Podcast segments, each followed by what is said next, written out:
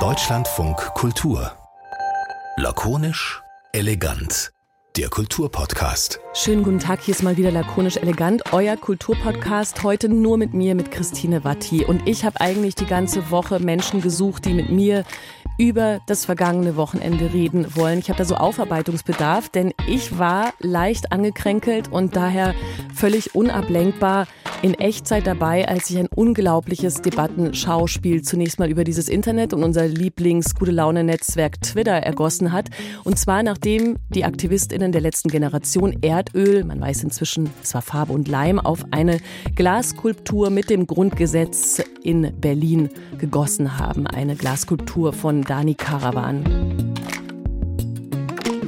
Die Reaktionen, die sind danach, äh, vielleicht wart ihr ja auch genauso wie ich dabei, im Sekundentakt reingeklappert und es war wirklich spektakulär. Also Kartoffelbrei auf Kunst, Kinder im Schulstreik, festgeklebte Leute auf den Straßen. Keine Klimaaktion konnte äh, irgendwie meiner Meinung nach toppen, was da an Hass und Verachtung und Härte durch das Internet gewabert ist. Die letzte Generation wurde verglichen mit den Taliban, mit Terroristen, mit der SA. Ihnen wurde wie immer das mögliche Scheitern der gesamten Klimabewegung zugeschrieben aufgrund solcher Aktionen es wurden strafrechtliche Maßnahmen gefordert. Die Frage war, die ich dann die ganze Woche mit durch mein Leben getragen habe, warum knallt es eigentlich so und warum knallt es immer mehr, wenn Menschen sich für das Klima einsetzen wollen und vor allem auf so einem Niveau, dass eigentlich jede vernichtende Bewertung von solchen Aktionen zu riesigen Ablenkungsdebatten zu führen scheint, statt sich dann eben am Ende mit dem Problem zu beschäftigen.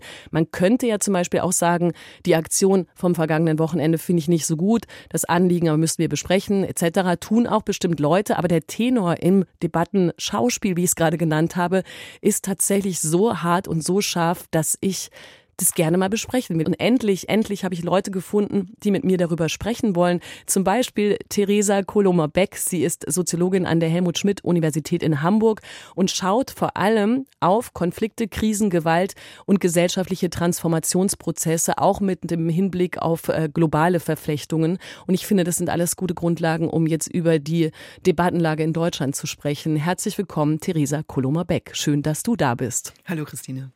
Außerdem ist da Friedemann Karik Publizist, Autor, Podcaster und hat mit der Kolumnistin Samira El-Wazil das Buch Erzählende Affen geschrieben. Und auch ich will mal sagen, Twitter-Experte, zumindest Debattenexperte, weil er nämlich auch ganz schön gut aufgeschlüsselt hat und sich eingemischt hat in genau das, was ich da am letzten Wochenende völlig gebannt, wie das Kaninchen vor der Schlange beobachtet habe. Hallo Friedemann, schön, dass du da bist. Hi, vielen Dank. Was war denn zum Beispiel dein, äh, dein Lieblings- oder krassester Moment von diesem Reaktionskarussell, das sich da am letzten, hey, ich mit meinen Bildern, ne? Schauspiel, Karussell, also von all den vielen Reaktionen, die sich da gezeigt haben, nachdem die letzte Generation Farbe aufs Grundgesetz geschmiert hat? Ich möchte in deinem Karussellbild bleiben, weil als Kind stand man immer davor und konnte sich gar nicht entscheiden, auf welchem Tier oder in welchem Auto man gerne reiten würde.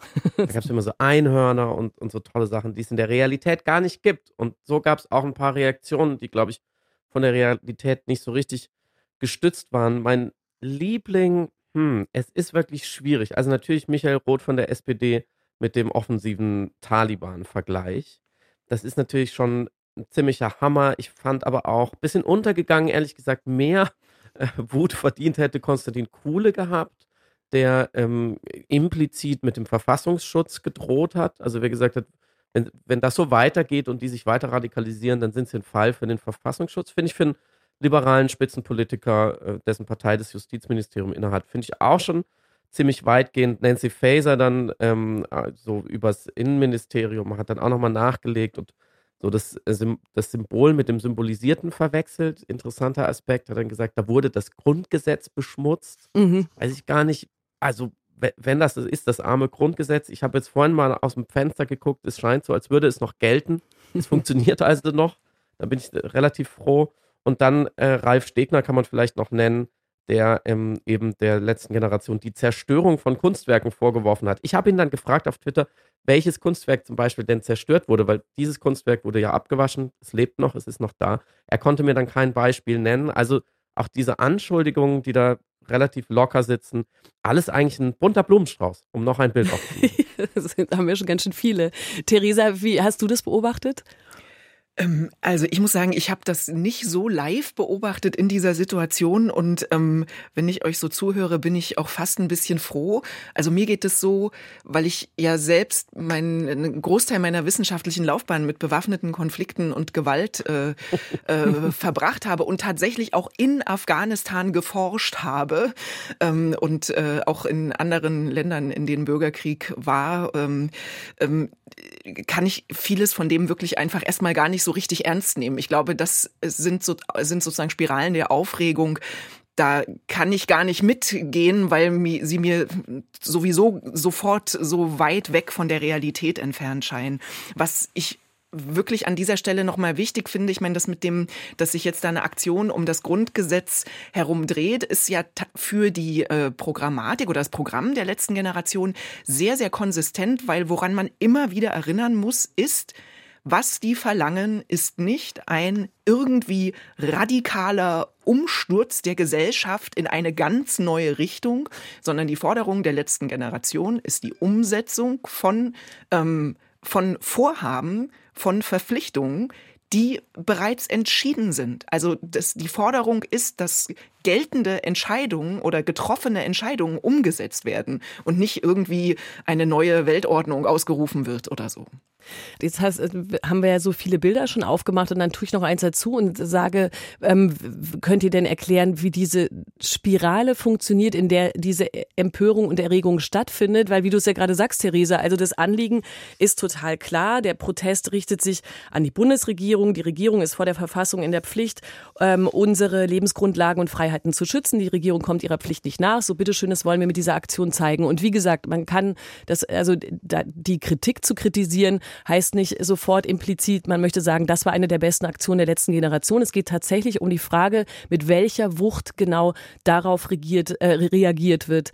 Und äh, diese Dynamik, die sich da zeigt, die kennen wir ja schon auch aus anderen Zusammenhängen. Also dass ich irgendwie wütende Autofahrer reißen an sich festgeklebt habenden Klimaaktivisten auf der Straße rum. Also die Stimmung ist grundsätzlich sehr, sehr aufgeladen. Aber erkennst du zum Beispiel, äh, Friedemann, da so eine Dynamik, die sich, die sich wirklich zuspitzt oder für die dieses Spiral Bild vielleicht auch noch passt, damit wir noch eins haben? Also ich bin Theresa erstmal sehr dankbar, dass sie einmal ganz kurz die politische Grundlage sozusagen dargelegt hat. Einerseits haben wir das ähm, Pariser Klimaschutzabkommen, da haben sich alle dazu verpflichtet, sich dran zu halten, hält sich die deutsche Bundesregierung nicht dran. Und ähm, 2021 hat ja auch das Bundesverfassungsgericht dann das äh, Klimaschutzgesetz von 2019 für in Teilen als verfassungswidrig deklariert und darauf zielt ja diese Aktion ab weil ähm, die Zukunft, äh, die Freiheit künftiger Generationen gefährdet sei. Ja, das sind, das sind so paar Wörter. Aber wenn das Bundesverfassungsgericht sagt, die Freiheit zukünftiger Generationen ist gefährdet, so darüber sollte man sich aufregen. Und das ist ja der Vektor der, der Aktion. Und ich glaube, man kann feststellen, hinsichtlich der Empörungsspirale brauchen wir zwei neue Schlauberger Begriffe, die ich hiermit einführen möchte. Ihr dürft sie dann bewerten oder ablehnen. Einmal, glaube ich, sehen wir ein fragiles Bürgertum, das sich überall dort manifestiert, ähm, wo es sich besonders angegriffen fühlt. Zum Beispiel, wenn jemand äh, Farbe, schwarze Farbe, auf ein Symbol des Grundgesetzes äh, äh, schüttet, so wie die letzte Generation. Und dann kommen betont bürgerlich auftretende Menschen, wie zum Beispiel Michael Roth von der SPD, ähm, der, glaube ich, sonst, ähm, kein, muss sich dem Extremismusvorwurf, glaube ich, sonst nicht aussetzen. Und die schießen dann gänzlich unbürgerlich zurück. Also die fühlen sich unheimlich angegriffen in ihrer Bürgerlichkeit. Und dann nutzen sie etwas, was ich, jetzt kommt der zweite Schlaumeier-Begriff, ich würde es den toxischen Symbolismus äh, nennen. Vielleicht finden wir auch noch einen Begriff, der einfacher ist. Also dieses mutwillige Verwechseln von Symbol und Symbolisiertem, was ich eben auch schon Nancy Faeser unterstellt habe. Also, dass man dann so ein ansonsten vielleicht auch ein bisschen egales Symbol wie dieses Kunstwerk, ja, von dessen Existenz, glaube ich, Restdeutschland kaum etwas wusste. Ich finde es gut, ja, ich will gar nicht dieses Kunstwerk angreifen, aber es hat sonst eigentlich keine Funktion, außer man kann es nutzen, um beleidigt zu sein. Und dann kommt so eine ganz seltsame Selbstviktimisierung, die wir sonst eigentlich eher aus anderen politischen Debatten und Strömungen kennen, wo man sich so zum Opfer macht, ob, obwohl man ja auch gar nicht Opfer war, sondern man wurde einfach nur kritisiert, harsch kritisiert, man kann sagen hässlich kritisiert, man kann sagen, diese Aktion ähm, ist so ein bisschen drüber oder die Bilder sind nicht so schön. Aber im Grunde, und Theresa hat es ja auch schon dargestellt, gibt es ja einfach nur eine Politik, die halten viele Leute für falsch, die hält auch das Bundesverfassungsgericht für falsch. So, und dagegen gibt es jetzt Protestaktionen. Mehr ist ja nicht passiert. Ja, also ich äh, finde die Schlauberger Begriffe sehr schön. Ich mag auch poetische Begriffe. Jetzt, wenn ich so ein bisschen als nüchtern die, in die Rolle der nüchternen Soziologin schlüpfe, dann würde ich vielleicht noch einen etwas altmodischeren Begriff bemühen. Ich glaube, was man hier eigentlich sieht, ist ein Kampf, sind Legitimitätskämpfe. Also was macht jetzt, so, also worauf zielt eigentlich diese überschießende Kritik? Die zielt darauf, die, oder also wie funktioniert die? Die will ja vor allen Dingen diese AktivistInnen als Gewalttäter TäterInnen darstellen. Das ist ja irgendwie das, äh, worum, wenn man, das ist das, worum es geht. Wenn man sagt, die sind wie die Taliban, dann sagt man, die sind oder wie die RAF. Das war sozusagen der erste, die erste Runde, die das ja schon mal gedreht hat. Dann will man sagen, die sind gewalttätig und Gewalt ist eben illegitim. Ähm, das Interessante ist aber, und da braucht man jetzt überhaupt gar kein Soziologiestudium, um das zu erkennen. Ähm, das Interessante ist ja aber, dass die dass auch soziologisch man durchaus sagen kann, ja, da ist Gewalt im Spiel, aber das ist ja eine Gewalt, die sich primär gegen den, den eigenen Körper und nicht gegen die der anderen richtet. Jetzt bei der Aktion mit dem Grundgesetz, da war, ging es gar nicht um Gewalt, ähm, äh, aber wenn man äh, an diese Klebeaktion äh, beispielsweise denkt oder auch an den Hungerstreik, den es ja gegeben hat, äh, kurz nach der letzten Bundestagswahl. Ähm, und aber wenn man praktisch anfängt, das so zu lesen, dann drängen sich Vergleiche auf, aber das sind ja eben dann gerade nicht Bewegungen wie die RAF oder ähm, Gruppen wie die Taliban, sondern das sind Traditionen von zivilem Ungehorsam und von ge sogenannten gewaltlosen Widerstand, wie beispielsweise in der indischen Unabhängigkeitsbewegung um Mahatma Gandhi oder in der Bürgerrechtsbewegung in den USA um Martin Luther King. Und dann ist aber klar, wenn man natürlich diesen Vergleichshorizont aufmacht, dann dann hat all das natürlich gleich eine andere Legitimität, weil das ja also Projekte waren, die aus heutiger Sicht absolut zustimmungsfähig sind ähm, äh, und die auch erfolgreich gewesen sind. Also hier wird praktisch um Legitimität gekämpft. Die ähm, äh, AktivistInnen versuchen mit ihren, sagen mit dem, was sie tun, Aufmerksamkeitsräume zu schaffen, in denen sie zeigen, guckt mal hier, das was vereinbart ist, was ihr selbst euch auf die Fahnen geschrieben habt, das wird nicht umgesetzt. Das war übrigens bei diesen äh, ähm, sehr bekannten Formen gewaltlosen Widerstands ging es auch immer darum, vorzuführen, dass Großbritannien nicht nur eine tolle Demokratie ist, sondern eben auch ein Imperium, in dem Menschen unter Bedingungen der Unterdrückung leben, äh, in den USA, ähm, äh, ähnliche Konstellation. Sie machen praktisch darauf aufmerksam, dass bestimmte selbstgesetzte Ziele nicht erreicht sind und wollen so die politisch Verantwortlichen in eine Legitimitätskrise drängen. Und ich lese die aktuelle Situation so, dass sich äh, also tatsächlich fragiles Bürgertum, würde ich so deuten, oder fragile Bürgerlichkeit, wie du es gesagt hast. Ich würde das so deuten, dass man hier sehen kann, dass diese Legitimitätskrise tatsächlich eingetreten ist. Ähm, und dann wird eben mit äh, Waffen der Delegitimierung zurückgeschossen. Das ist ja alles, worum es geht. Wenn man sagt, ihr seid Gewalttäter, dann geht es darum zu sagen, ihr habt keine Legitimität. Darf ich direkt eine zweite Dankbarkeitsnote an Theresa? Unbedingt. Ich glaube, das kann ich jetzt gar nicht verkraften. Es ist zu dieser Tageszeit. Bing. Es hat schon wieder sehr, sehr, laut Bing gemacht in meinem Kopf gerade, als du die Historie äh, des zivilen Ungehorsams angesprochen hast, die wir in Deutschland, glaube ich, einfach nicht sehen oder, oder vergessen. Mhm. Ich würde so, ich würd es sogar noch eins erhöhen. Ähm, ich, ich glaube, dass die wichtigsten progressiven Errungenschaften der letzten 100 Jahre kaum ohne disruptiven Protest und zivilen Ungehorsam erstritten wurden. Also hätten denn die KritikerInnen, die Deutschen, auch Rosa Parks damals angeschrien, sie solle jetzt gefälligst aus dem Bus aussteigen, um es mal ganz plakativ zu machen und sich an die äh, herrschende Ordnung halten? Also äh, diese, sagen wir mal, diese unignorierbaren Momente von Protest. Ähm, in, ich glaube, in der Wissenschaft nennt man es dann auch manchmal radikale Flanken von mhm. Bewegungen die, die waren einfach immer wieder sehr, sehr wichtig. Und es muss ja nicht äh, immer gleich so eskalieren wie bei den Suffragetten, die Anfang des 20. Jahrhunderts in, in England das äh, Frauenwahlrecht erstritten. Wir sprechen ja auch heute einen Tag nach dem äh, feministischen Weltkampftag. Ähm, und die als äh, äh die Erfinderinnen der Briefbomben gelten, weil sie einfach über 300 Anschlag, Anschläge allein in einem Jahr verübt haben, nur an Orte und Gegenstände. Ähm, das ist nicht, darüber reden wir ja noch lange nicht. Deswegen finde ich es auch wichtig, dass du vorhin auf die, auf die sozusagen auf die Gewaltdimension angesprochen hast.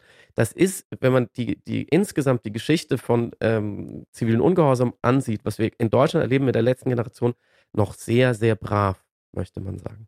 Aber ist es nicht erstaunlich, auch wenn ihr die gro großen Vergleiche in der Bürgerrechtsbewegung zieht, dass man dann ja sagen müsste, aber es ist doch, dann könnte man sagen, okay, aber da ging es vielleicht auch immer um Gruppen und andere Gruppen, die sich mit Gruppen nicht identifizieren konnten. Aber in dieser ganzen Klimaschutzbewegung ist doch auch dieser gesamte Blick, der, der kritische, harte, äh, vernichtende Blick, der in, auf diese Aktion gelegt wird, auch deshalb so absurd, weil ja klar ist, diese Klimaschutzbewegung kämpft nicht in erster Linie für für eine Gruppe, der man gerade nicht angehört, sondern tatsächlich auch für diejenigen, äh, die diese Kritik äußern. Also ganz, äh, das ist immer so, aber in diesem Fall auch so plakativ zu sehen. Also woher kommt denn dann an der Stelle dieser toxische Symbolismus oder auch vor allem dieses, was wir ja auch aus anderen gesellschaftlichen Debatten gewöhnt sind, dieses massive und absichtliche und mutwillige Missverstehen von allem, was gerade passiert?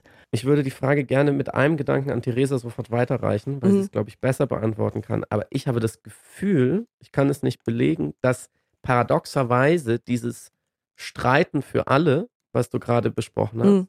wird der Klimaschutzbewegung und besonders der letzten Generation ja als moralische Bevormundung oder zumindest Erhabenheit ähm, dargelegt. Ja, also die halten sich für so schlau und für so moralisch weit vorne, dass sie uns allen erzählen wollen, was für uns zu erstreiten sein sollte. Und das äh, äh, irgendwie, das führt zu einer größeren Reaktanz, ich, glaube ich, als wenn sie einfach nur für sich ganz egoistisch sozusagen streiten würden, oder Theresa? Ja, ich, also ich glaube, also es ist ja tatsächlich, scheint es mir fast so zu sein, dass das in beide Richtungen auch gespielt wird, das Argument. Also es gibt sozusagen einmal diese, dieses, Bevor, diese, dieses Bevormundungsargument, das du jetzt gerade ähm, äh, angeführt hast. Und gleichzeitig gibt es ja dann aber auch so Wolken, wo genau dieses Argument doch wieder als so eine Art ähm, generationales Ego-Projekt, also mhm. eben doch wieder als egoistisches Eigeninteresse ähm, gerahmt wird. Mm, und das ist tatsächlich, äh, also das das ist ein Unterschied zu diesen, zu diesen früheren Bewegungen, ähm, über denen man bestimmt noch mal interessant nachdenken könnte. Aber ich würde auch sagen, bei diesen früheren Bewegungen, äh, über die wir jetzt gesprochen haben, auch inklusive ähm, äh, der Bewegung für das Frauenwahlrecht, ist es, gibt es auch Lesarten und es gibt immer auch Teile dieser Strömung, die ganz klar gesagt hätten, auch wir kämpfen hier für alle weil nämlich, also wenn man sich einsetzt als Afroamerikaner oder als äh, Frau, die nicht teilhat am Wahlrecht, für, ähm, für sozusagen gleiches Recht, wenn es ums Wählen geht, oder für wirklich volle Anerkennung als Staatsbürger und Staatsbürgerin, dann ist das ja irgendwie nicht nur ein Beitrag zur Verbesserung der eigenen Situation, sondern der, ein Beitrag zur Verwirklichung, in diesem Fall des Ideals der Demokratie. Ähm, und das ist in einer Lesart, in der man sagt, okay, es gibt sowas wie universalistische Prinzipien, die irgendwie im Sinne der, des Wohles der Menschheit gedacht sind, ähm, dann ist das ja eigentlich etwas, ähm, das dann wiederum alle angeht. Also es gibt, in der, mhm. also in der Menschenrechtsbewegung, die hat diesen schönen Spruch, ähm, Menschenrechtsverletzungen an einem Ort sind Menschenrechtsverletzungen überall. Und äh, so ein bisschen kann man tatsächlich auch diese Kämpfe, wo es vielleicht auf den ersten Blick um irgendwelche partikularen Interessen geht, oft auch auch lesen als welche, in denen es eigentlich um die Frage geht, wie will man in einer Gesellschaft zusammenleben?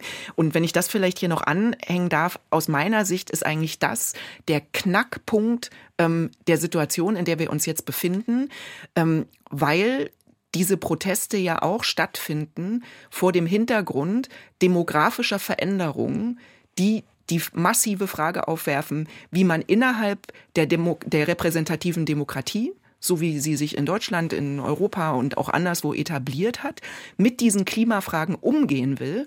Was ich meine ist, in einer Situation, wo die Wahlbevölkerung immer älter wird und diejenigen, die die wenigste Lebenszeit auf diesem Planeten vor sich haben, praktisch zur, also einfach quantitativ dominierenden Kraft werden und die Chancen für diejenigen, die am längsten auch noch auf der Erde zu leben haben, immer mehr schwinden, ähm, sich in diesen politischen Prozessen, so wie sie jetzt funktionieren, Gehör zu verschaffen. Und das ist einfach ein, das ist ein Problem. Da ist jetzt keiner dafür verantwortlich zu machen. Aber das ist, glaube ich, eins, vor dem man sich stellen muss. Also immer dann, wenn gesagt wird, ja, die sollen halt, die müssen das alles anders machen und sie sollen das auf demokratischem Wege machen. All denjenigen muss man die Frage stellen, okay, wie kann das aussehen in einer Demokratie, die altert und in der diese jungen Menschen in die Minderheit geraten. Und wenn man sich die, die Karte anguckt mit dem Wahlergebnis von, äh, dem jüngsten Wahlergebnis von Berlin, das hat ja so eine Anmutung, da gibt es diese grüne Mitte, die dann umzingelt ist von den schwarzen Randbezirken und diese Karte überlagert sich, da kann man sozusagen die Karte der, der Demografie der Berliner Bezirke drüberlegen. Und dann sieht man, dass, äh, dass die, also das ist fast 100 Prozent äh, deckungsgleich.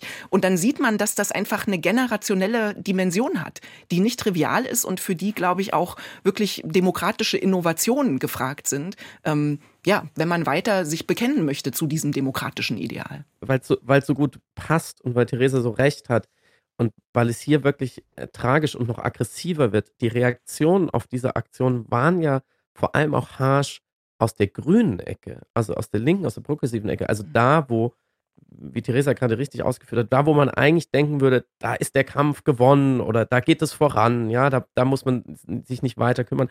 Ganz im Gegenteil, da, da passiert ja auch zu wenig. Wir haben ja eine grüne Regierungsbeteiligung und aus Gründen, die diesen Podcast sprengen würde, ähm, haben wir keinen ausreichenden Klimaschutz bisher in dieser Ampelkoalition gesehen. Ganz im Gegenteil. Und ich glaube, dass deswegen diese Reaktanz, diese diese Fragilität, dieses, dieses Dagegenschießen eben auch aus der grünen Richtung kam, zum Beispiel Konstantin von Notz, grüner Bundestagsabgeordneter, der wirklich nicht dafür bekannt ist, dass er äh, verbal entgleisen würde, hat getwittert, was für eine Scheißaktion. ähm, und dann hat Marie-Louise Beck, und das, das, den Tweet würde ich gerne einmal in Gänze vorlesen, weil da, glaube ich, was drinsteckt. Marie-Louise Beck, ehemalige Bundestagsabgeordnete, ehemalige Staatssekretärin, ähm, und zwar für Bündnis 90 Die Grünen, die schrieb dann, die antwortete ihm und schrieb, Zitat, so viel Selbstgerechtigkeit und moralische Erhabenheit ist gefährlich, sehr gefährlich. Das Gefühl, man dürfe alles im Sinne einer höheren und gerechten Sache tun, führte in den 70er Jahren zu grauenhafter Gewalt. Zitat Ende. Also, die VertreterInnen, die parlamentarischen VertreterInnen dieses, die, dieses Ziels, dieses Kampfes für Klimaschutz, dieser Dringlichkeit, die ja wo man davon ausgehen müsste, die sind ja inhaltlich, sachlich auf derselben Seite. Also, was will die letzte Generation? Sie will ein 9-Euro-Ticket, ähm, äh, vor allem, und sie will ein Tempolimit. Ich würde mal davon ausgehen, Konstantin von Notz und Marie-Louise Beck sind nicht völlig gegen diese Forderung. Die lassen sich dazu hinreißen, von ein paar Einwandfarbe zur Fäkalsprache und zu ganz ganz schwimmelig, implizit, nicht mal mutigen RAF-Vergleichen. Und ich glaube, daran sieht man, dass ja der, der, der Marsch durch die Institutionen, ja, dass man sagt, ja, aber das Zentrum von Berlin, das haben wir ja schon, das ist ja schon grün. Das funktioniert eben auch so überhaupt nicht. Und alle Beteiligten wissen das. Alle Beteiligten, grünen Beteiligten in dieser Ampelkoalition sind, glaube ich, hochgradig frustriert und da, dadurch natürlich reizbar.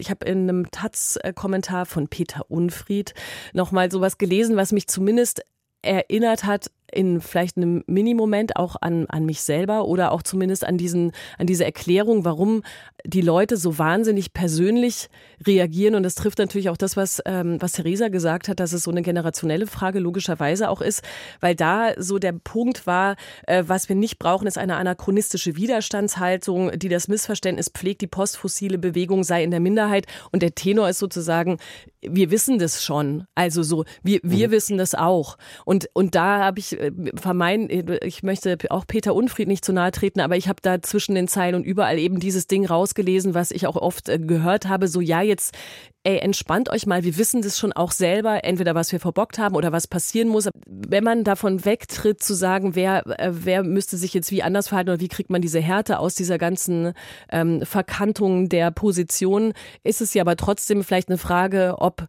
sich tatsächlich auch andere Aushandlungsprozesse daraus noch ergeben müssen. Also eine Sache, die mir jetzt wirklich äh, sozusagen unter den Nägeln brennt, ist nochmal deutlich zu sagen, dass doch die Tragik dieser ganzen Debatten rund um den Klimawandel darin besteht, dass das Problem schon seit sehr langer Zeit nicht ja. mehr das Wissen ist. Also, und das ist, glaube ich, auch ja ein interessanter Unterschied zu diesen anderen Bewegungen, die wir vorher diskutiert haben.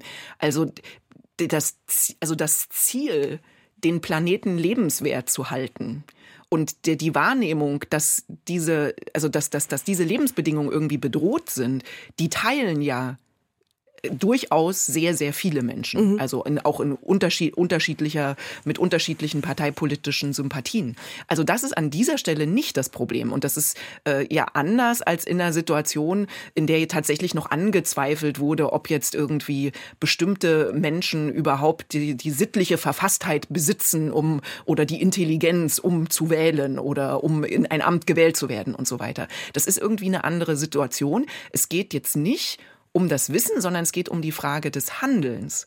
Und, ähm, und ich, also ehrlich gesagt, ich wundere mich jetzt nicht, dass das so schwierig anläuft, weil aus meiner Sicht ähm, stehen, da, stehen da große Elefanten im Raum, die keiner anfassen will. Und mhm. das ist eben vor allen Dingen das Festhalten an einem an einer Vorsch an einem Gesellschaftsmodell ähm, und an Vorstellungen auch von gesellschaftlicher Entwicklung, die nach wie vor an Ideen von Wohlstand ausgerichtet sind, die denen Wachstum zugrunde liegt.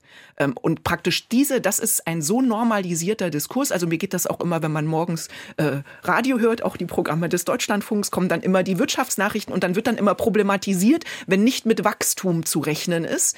Mhm. Ähm, und praktisch, dass dieses, diese Wissensordnung, die Gesellschaftlichkeit rund um Wohlstand und eben wachstumsfundierten Wohlstand herumdenkt, dass die so unerschütterlich stehen kann, das ist das eigentliche Problem. Und hier gibt es so aus meiner Sicht noch so einen interessanten historischen Twist, dass nämlich durch die oder das Ende des Kalten Krieges und den Niedergang und das äh, unzeremonielle Ende der sozialistischen Staaten oder seit dieser Zeit eigentlich alle Debatten über ähm, Alternativen zu kapitalistischen Gesellschafts- und Wirtschaftsmodellen irgendwie immer mit dem Vorwurf, entweder der Utopie leben müssen oder dass sie eigentlich gefährlich sind und autoritäre Verhältnisse befördern wollen und so weiter. Also da gibt es an dieser Stelle eigentlich eine Denkaufgabe. Aber es gibt jetzt kein, kein Wissensproblem im Sinne von, was müsste getan werden, ähm, sondern wie könnte vielleicht der Rahmen aussehen, um das zu tun. Und da, das wären schon dramatische Veränderungen, die da nötig sind. Ich glaube auch Verdrängung ist einfach so mächtig mhm. noch am Werk, nämlich die Verdrängung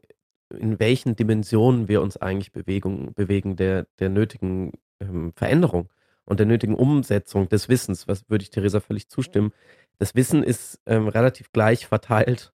Ähm, die Motivation, es umzusetzen, ist relativ ungleich verteilt. Ähm, und ich glaube, dass da geht es an ganz an den Kern von Identitäten, von politischen, von ethischen Identitäten.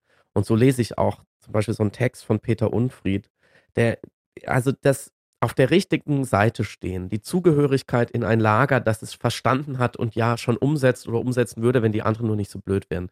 Das hat ein unheimlich großes identitätsstiftendes Potenzial. Mhm. Und vor allem ein identitätsstiftendes Potenzial für, sagen wir mal, grob ein progressives, linkes, linksliberales ähm, grünes Lager. Ne? Wir, wir wissen schon, wie die Welt von morgen aussehen müsste. Wir wissen, die alte Welt ist destruktiv, extraktiv, zerstörerisch, fossil und so weiter. Und wenn die anderen nur mitmachen würden, so, dann, dann würde alles gut. Und ich glaube, dass die letzte Generation sehr genau den Finger in diese Wunde legt, dass das nicht stimmt. Also, dass eine grüne Partei, äh, die gibt es ja jetzt auch schon ein paar Jahrzehnte und die war auch schon ein paar Mal an der Regierung, dass die das auch nicht lösen konnte, dieses Problem. Und dass das Problem eben einfach größer ist. Und das erinnert mich so ein bisschen an den Critical Whiteness Diskurs, ehrlich gesagt, der ja in den letzten Jahren von den USA hier rüber geschwappt wurde, wo Antirassismus-AktivistInnen immer wieder äh, berichtet haben, dass die schwierigsten KundInnen sozusagen in den Workshops waren die Linken. Weil wenn die Linken zugeben mussten, dass sie natürlich in einem ähm, äh, historisch hochgradig rassistischen Erbe aufgewachsen sind, in, ein, in immer noch rassistisch strukturierten äh, Gesellschaften, deren Wohlstand auch auf rassistischer Ausbeutung basiert, dass sie selber gewisse Rassismen vielleicht internalisiert haben, das fiel ihnen unheimlich schwer.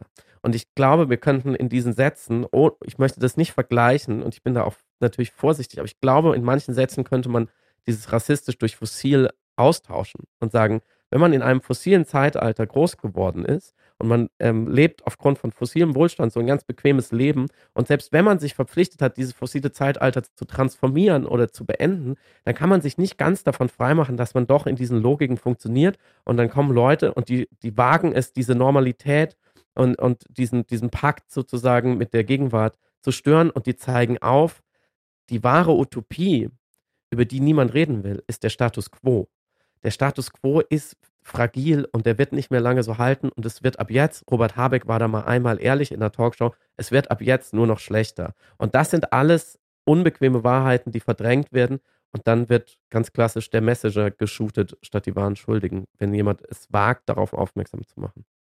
Ja, also ich das finde ich finde das eine ganz äh, interessante Analyse, vor allen Dingen auch, also sozusagen dieses nochmal darüber nachzudenken. Ich habe immer jetzt Generationen gesagt, aber du hast völlig recht, Friedemann. Es geht sozusagen um ähm, ja, also um die Art und Weise, wie Menschen sich selbst ihre eigene Geschichte erzählen können und wie die eingebettet mhm. ist in größere Zusammenhänge. Und wenn man das so liest, also dass hier praktisch ähm, ein, ein, bestimmter Teil der Bevölkerung, der irgendwie, den man generational beschreiben kann, aber der auch ähm, eben politisch in einer bestimmten Art und Weise verortet ist, ähm, dass, äh, dass der eigentlich eine massive Verunsicherung erlebt.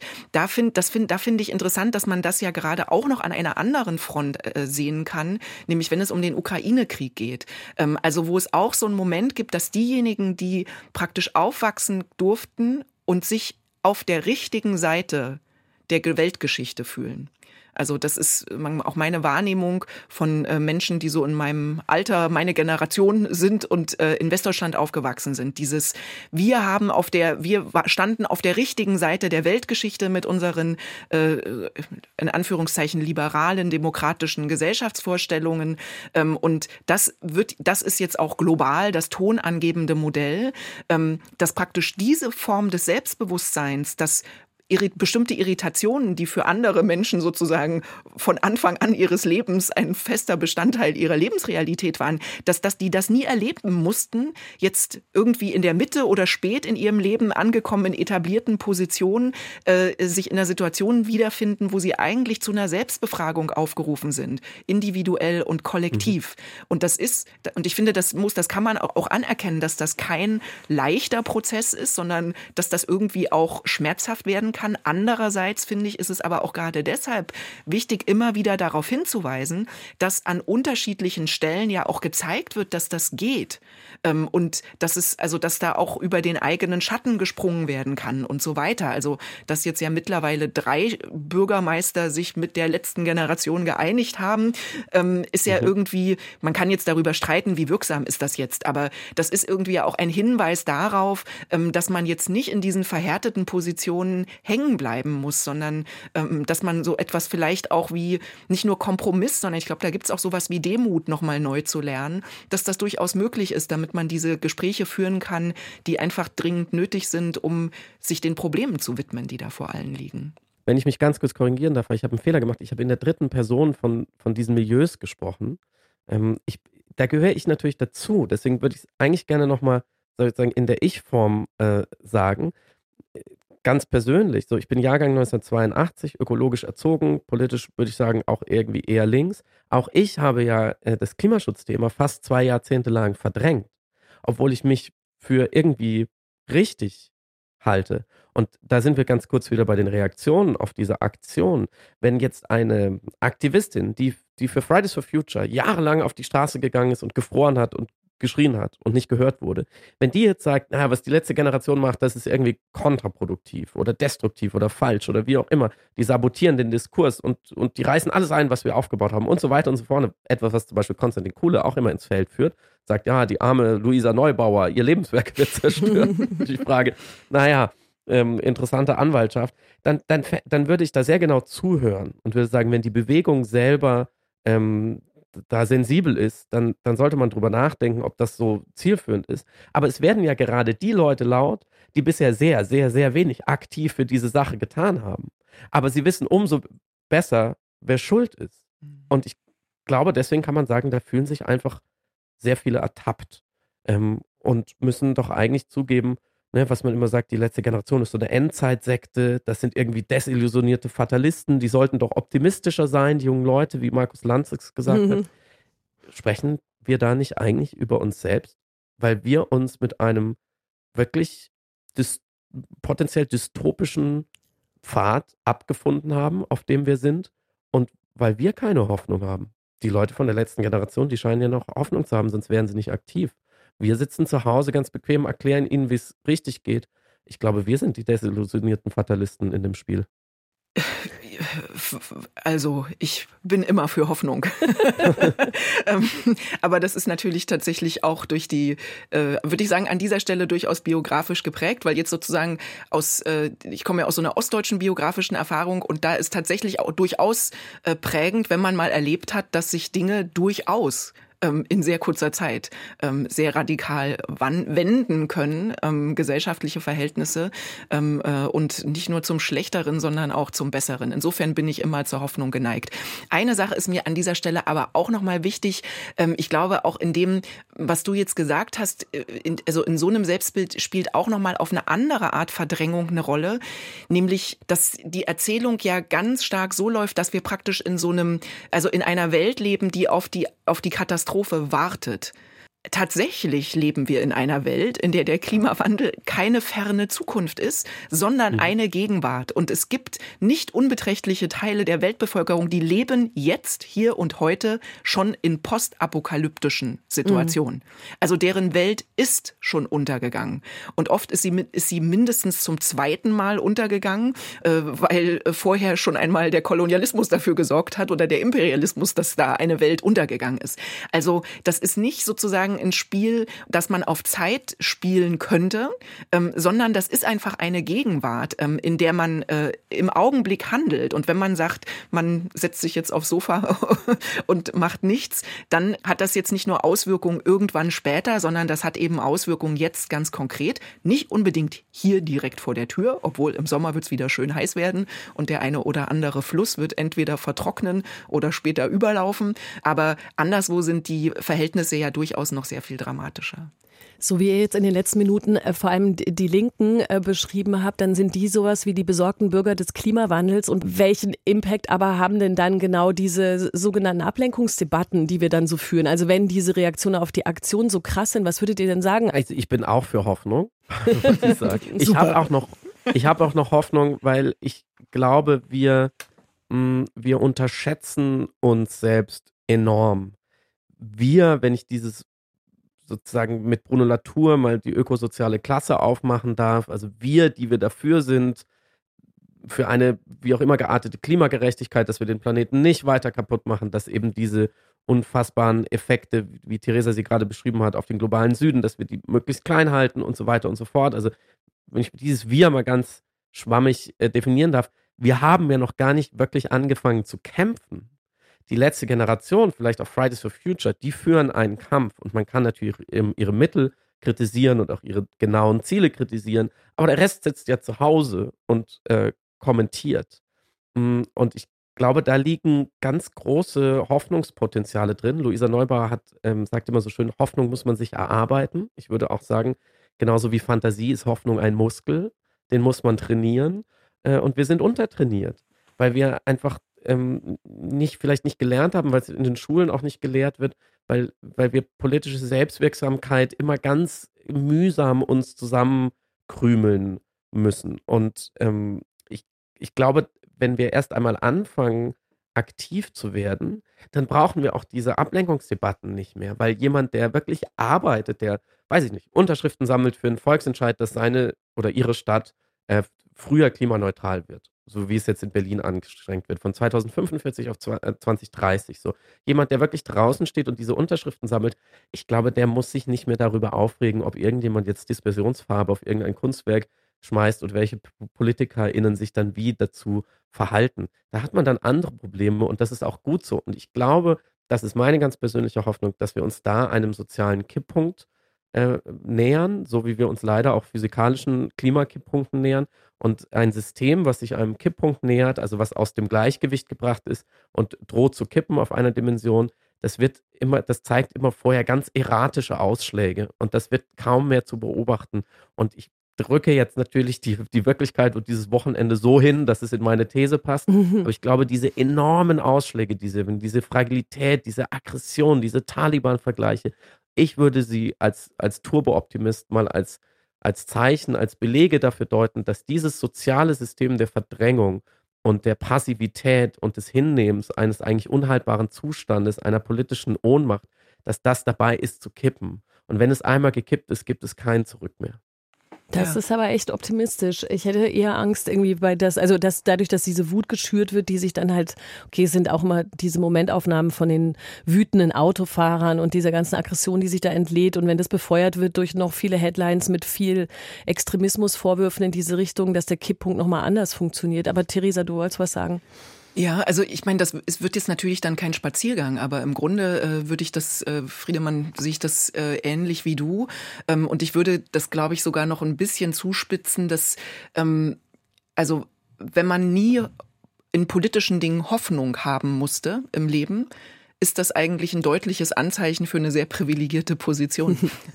ähm, und äh, dass jetzt wir uns hoffentlich auf einen Punkt zu bewegen, in dem immer mehr Menschen in eine Situation geraten, in der sie entweder den Hoffnungsmuskel ähm, trainieren oder ganz verzweifeln, was man auch machen kann. Ähm, aber Menschen sind eigentlich, äh, das zeigt ja die Geschichte, ziemlich gut darin, Ho Hoffnung zu unterhalten und aus Hoffnung irgendwie politische Innovationen anzustoßen, die sich manchmal bewegen schweren, manchmal auch äh, äh, relativ schreckliche Folgen haben, aber auch da kann man ja erstmal guter Hoffnung sein. Wir haben ja schon viel historische Erfahrung, auf die man zurückblicken kann. Ähm, das, also, und das, das, dass wir uns dahin bewegen, dass sich da in, die, in dieser Hinsicht etwas verändern muss, das äh, würde ich ähnlich sehen. Bei der Frage, was soll man jetzt, also was kann man jetzt auch ganz konkret tun, da finde ich immer, dass, dass, dass es ja gut ist, sich zu fragen, also was kann jetzt jede und jeder in der Rolle tun, die ihm oder ihr das Leben zugewiesen hat oder in der man sich jetzt gerade befindet. Und da gibt es jetzt in der Konstellation, in der wir jetzt sprechen, also Medien, Journalismus und Wissenschaft, da gibt es ja ganz klar benennbare äh, Aufgaben, die auch relevant und wichtig sind. Also äh, sowohl WissenschaftlerInnen, SozialwissenschaftlerInnen als auch JournalistInnen äh, stellen äh, Interpretations- und Deutungsrahmen für Beobachtungen in der Welt bereit. Und das ist keine triviale Sache.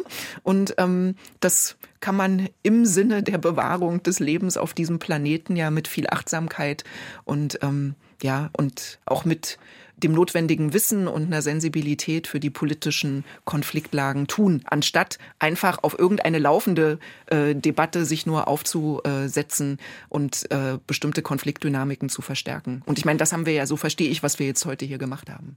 Jetzt habe ich am vergangenen Wochenende passiv bei der Eskalation zugeschaut in diesem Internet und jetzt habe ich heute fast passiv zugehört, wie ihr beide den ganzen Kram wieder aufgeräumt habt. Vielen Dank, Theresa Koloma-Beck. Vielen Dank, Friedemann Kari. Patrick, für euer Gespräch und ein bisschen auch für unser Gespräch. Toll, dass ihr hier bei Lakonisch Elegant zu Gast wart. Danke für euren Besuch. Vielen Dank. Dankeschön. Das war die Ausgabe Lakonisch Elegant in dieser Woche. Falls ihr es so wochenweise hört, wir erscheinen immer donnerstags. Ihr könnt uns abonnieren, überall da, wo es Podcasts gibt. Ihr könnt uns auch in der DLF Audiothek ähm, hören und uns überall natürlich viele Likes, Sternchen und alles Mögliche hinterlassen. Falls ihr Anmerkungen habt zu diesem Podcast, dann schreibt uns gerne an lakonischelegant.deutschlandfunkkultur.de. Ich bin Christine Watti und in einer Woche, ist egal, irgendwann, jedenfalls eine Woche nach Veröffentlichung dieses Podcasts, gibt es eine nächste Folge. Bis dann. Tschüss. Mehr von Deutschlandfunk Kultur hören Sie auch in unserer App. Der DLF Audiothek. Jetzt kostenfrei herunterladen für Android und iOS.